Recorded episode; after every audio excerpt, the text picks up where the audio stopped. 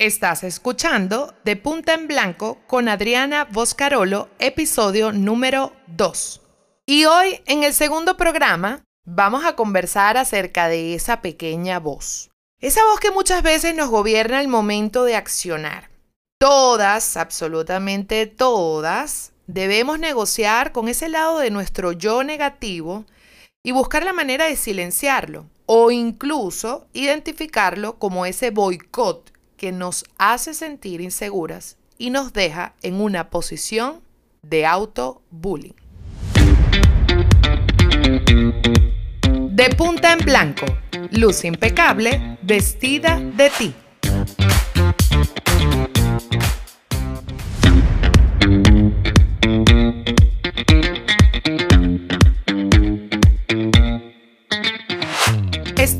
Lista para la ropa sensai cargada de estilo, con tacones de confianza y espejos sin prejuicios? En este podcast hablaremos de moda e imagen, no como cualquiera, sino desde un punto de vista completamente innovador.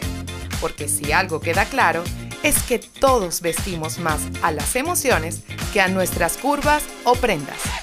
Hagamos entonces un vestido de confianza y actitud hecho a tu medida. ¿Te animas? Bienvenidas al podcast de imagen de Punta en Blanco con Adriana Boscarolo. Me veo gorda, parece que voy a una boda. Debería de cambiarme el color de cabello. Ay, parezco un payaso. Además, las que se ven bien son flacas, tienen tiempo para todo y de seguro un closet de 10 metros. Nuestro diálogo interno, este que acaban de escuchar, constantemente afecta nuestra autoestima. Y sin darnos cuenta, nos convertimos constantemente en nuestras propias agresoras y creamos una cadena indetenible de críticas, las cuales llamo el auto-bullying. Comencemos poniéndonos en contexto. Queda claro que aún vivimos en una sociedad llena de expectativas de cómo debes ser, de cómo quieren que seas, y cómo esperan que seas. En consecuencia, todas esas presiones sociales nos hacen imaginarnos un arquetipo de belleza casi imposible. Yo, desde mi lado, nunca he creído en ese tipo de belleza, ni la estándar, ni la que la sociedad reclama, la que al final del día termina castigando a nuestra autoestima, porque ser lo que los demás quieren que seas es encarcelarte y hacerte sentir siempre que de alguna manera nunca eres suficiente. El desafío que he tenido como asesora de imagen es enfrentarme con estos absurdos conceptos sociales que segmentan, acusan, juzgan y señalan la autenticidad. Porque quizás el mundo piensa y nos hace creer que sentirnos bella no es importante, lo importante es encajar al costo que sea en el estereotipo. Tu esencia y tu propia belleza no están invitadas. ¿Cuántas veces he oído a mujeres llorando, con miradas tristes, con una confianza absolutamente pisada, porque el mundo no la autoriza a ser libre, genuina y feliz? Demostrarles que, que lo que nos enseñaron no es cierto, que no somos una talla, un prototipo, un manual, una lista, una expectativa. Somos seres, mujeres, que tenemos el derecho de ser lo que queramos ser. Ahora te pregunto, ¿qué tan importante es sentirte linda para ti? ¿Y qué tan importante es sentirte linda para los demás? Si tu respuesta es más para los demás que para ti, Dependerá 100% de la aprobación de los amigos, de tu pareja, de tu entorno. Ese precio, créanme chicas, es muy alto de pagar. Si por el contrario es un tema más de tu relación contigo misma, pues sentirás mayor control en el modo como te ves y cómo te sientes. Conocerte en toda esta ecuación es un paso sumamente importante. De ahí radica la base de la imagen interna, la imagen externa y la imagen ideal. Ese filtro nos permite depurar las críticas y fortalecernos en la dinámica tan recurrente de la de la aceptación, porque la aceptación no es estática, no es lineal, es un trabajo y una sincronía constante que debemos cuidar, mantener, preservar, alimentar. Y en ese largo camino, les cuento que para crecer hay que sanar. La confianza es un proceso tan largo y de tantos altos y bajos que una persona no puede estar toda su vida con una seguridad arrolladora. Pero lo que sí es cierto es que en el mundo hay personas más seguras que otras. Entonces, ¿cómo estar más cerca de la confianza? Sencillo, viendo la realidad, no lo que te dijeron, no la etiqueta que te pusieron, es ver de la manera más honesta posible lo que eres. Cuando te ves de una forma sincera, te liberas de muchísimas cargas emocionales. Porque no intentas disfrazar nada. Eres tú y solo tú, con tus defectos, con tus atributos, y el secreto está es en abrazar nuestros atributos y aceptar nuestros defectos. Les voy a contar algo. Miles de veces quise operarme la nariz. De pequeña me molestaba muchísimo porque tenía el tabique de mi perfil grande y yo lo hice. Yo me operé. No fue de estética, solo fue limarme el tabique, pero cuando lo hice, sentí un alivio tan grande. Porque a pesar de tener tan corta edad, sabía que no podía lidiar con esas voces que me conectaban a ese sentimiento tan horrible y tan vulnerable de la burla. Imagínense en esa edad, en high school, en donde te importaba tanto lo que pensaran los demás de ti.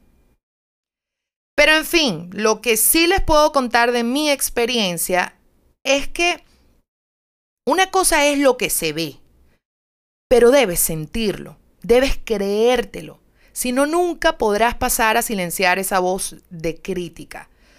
Porque mañana puedes operarte todo lo que quieras, pero si no cicatrizas tu autoestima, nunca nada será suficiente. Mi proceso realmente de sanación fue el entender que yo no era eso, entender que yo era muchas cosas más que valía muchísimo y que no me lo tenían que decir los demás. Yo fui, yo personalmente, la que silencié esa voz. No el tabique, no las personas que se burlaron, no nada. Yo, yo, yo aprendí a través de mi proceso lo importante que es ver el mundo desde la confianza y no ver el mundo desde la crítica o el menosprecio. Ahora, la cadena de la crítica, dentro de lo que yo les podría comentar, eh, de cómo uno pasa por, por diferentes altos y bajos, trabajando y, sosteniendo a esta confianza, hace que nosotros podamos tener dentro de, de esos eslabones un impacto tan agresivo cuando nos menospreciamos en nuestra vida que de hecho puede desencadenar muchísimos problemas. Porque si esa voz nos gobierna, vivimos en una cárcel emocional. Y la única manera de silenciar es primero escuchar y entender qué sentimientos están involucrados que nos hacen conectar más con nuestros defectos que con nuestros atributos. Entonces, ¿cuál sería esta cadena de la crítica? Bueno, les cuento que todo comienza desde pequeñas. Tu relación con tu autoestima viene estrechamente vinculada desde tu infancia. ¿Cuáles fueron tus apodos desde pequeña? La gordita, la flaquita, la enanita, la jirafita. Hay hitas que marcaron nuestro corazón y hay hitas que marcaron nuestro autoestima. De manera involuntaria, toda esa información de pequeña la arrastramos a nuestro yo de adulto. Y mucho de lo que vemos en el hoy viene del modo de cómo desarrollamos nuestra autopercepción. Porque de manera silente, a través de cómo construimos nuestra autoestima de pequeña, construimos nuestras decisiones de adultas. Entonces, la tarea sería, ¿qué heridas tengo que sanar del pasado para que deje de afectar mi presente? Te invito a que sanes. Te invito a que celebres tus atributos.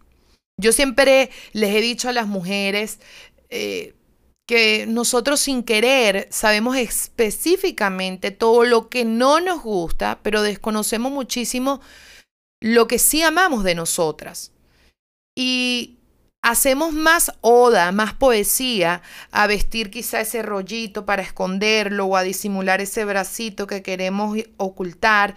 Y le damos tanta atención a todos esos aspectos que no nos gusta que esa también es una manera de hacernos autobullying.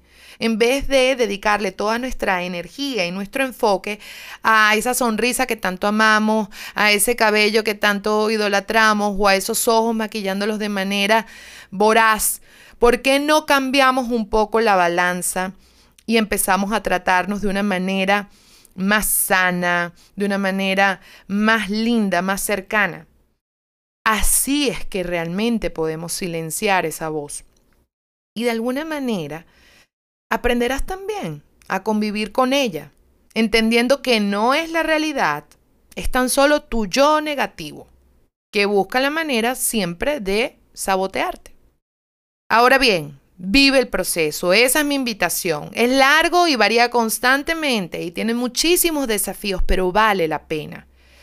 En tu búsqueda aprenderás cuáles son los pasos necesarios para darte la bienvenida a una imagen sana, positiva y sincera que hable de ti.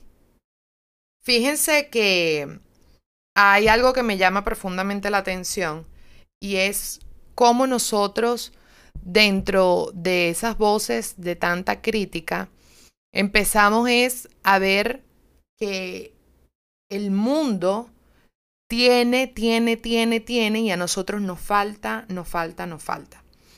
Y ese desbalance que viene también del mismo trastorno que les comentaba anteriormente, de cómo tenemos esas ideas erróneas acerca de cómo nos percibimos, cómo nos vemos en el espejo, pueden hacer que toda nuestra vida, nuestra maqueta de aspiraciones, de deseos, de anhelos se vea afectado. Cuando la gente piensa de que la imagen es solamente algo externo, en donde el desarrollo es ponte esta camisa con este pantalón o esta falda con este top, estos zapatos combinan con esta cartera, se quedan muy cortos de ver el grado de profundidad que tiene y que lleva consigo la imagen. La imagen es muchísimas más cosas, porque es la manera de cómo de alguna forma nos tratamos a nosotros mismos y también le permitimos a los demás cómo creemos que debemos ser tratados. Esto es un tema muy importante. El bullying a veces viene de un yo muy herido, de un yo que necesita sanar muchísimas heridas y que no consigue la manera más que seguir alimentando pensamientos negativos y destructivos acerca de nosotros mismos y con esa misma daga muchas veces también tratamos a las mismas o a las otras personas. Entonces, creo que es muy importante que podamos hacer una especie de, paréntesis dentro de las ideas también muy equivocadas acerca de en qué consiste los procesos para que una persona eh, se vea mejor, para que una persona eh, luzca mejor y mm, entenderlos y empezarlos a ver desde otro punto de vista. Esto es un tema muchísimo más emocional de lo que ustedes creen. Acá hay muchísimo corazón, acá hay muchísima em, emocionalidad en todo su esplendor. Porque para nosotros aprobar el espejo debemos aprobarnos a nosotros mismos. Y eso no es fácil. Eso es, quizá para unas personas un poquitico más cuesta arriba y para otros no, pero es un proceso y cada una tiene su ritmo y cada una tiene su vivencia personal. Lo bueno es que yo siempre me he trazado como propósito acompañar a cada una de las mujeres que trabaja conmigo en donde en mis distintas plataformas, yo trabajando one of one, trabajando en manera de talleres, charlas, me he dedicado y me he colocado como como propósito, como mi razón de ser, que cada una la vea brillar tanto por dentro como por fuera. Y a veces una de las maneras de lograrlo es también aprendiendo a silenciar esta voz. Esta voz no debe de gobernarnos, esta voz debemos identificarla como solamente pensamientos negativos y tenemos que entender claramente lo que sí somos para así poder barrer de alguna forma todas estas eh, características que si bien no todos nacemos perfectos, es tratar de balancearnos y quedarnos apegados a lo que sí nos gusta, intentar apaciguar, buscar la convivencia, la aceptación con esos defectos que forman parte natural del ser humano. Somos eso, somos yin, somos yang, pero debemos buscar que dentro de esas eh, especies de diferencias exista siempre la armonía. Entonces, la invitación para el día de hoy es, deja de escuchar la voz que te dice lo que no puedes y empieza a subirle el volumen a la que te dice, eres bella y tienes todo lo que necesitas para brillar.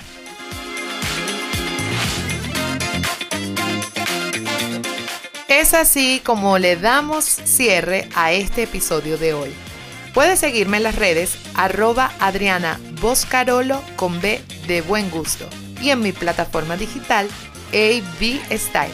Recuerda que puedes lucir impecable siempre vestida de ti.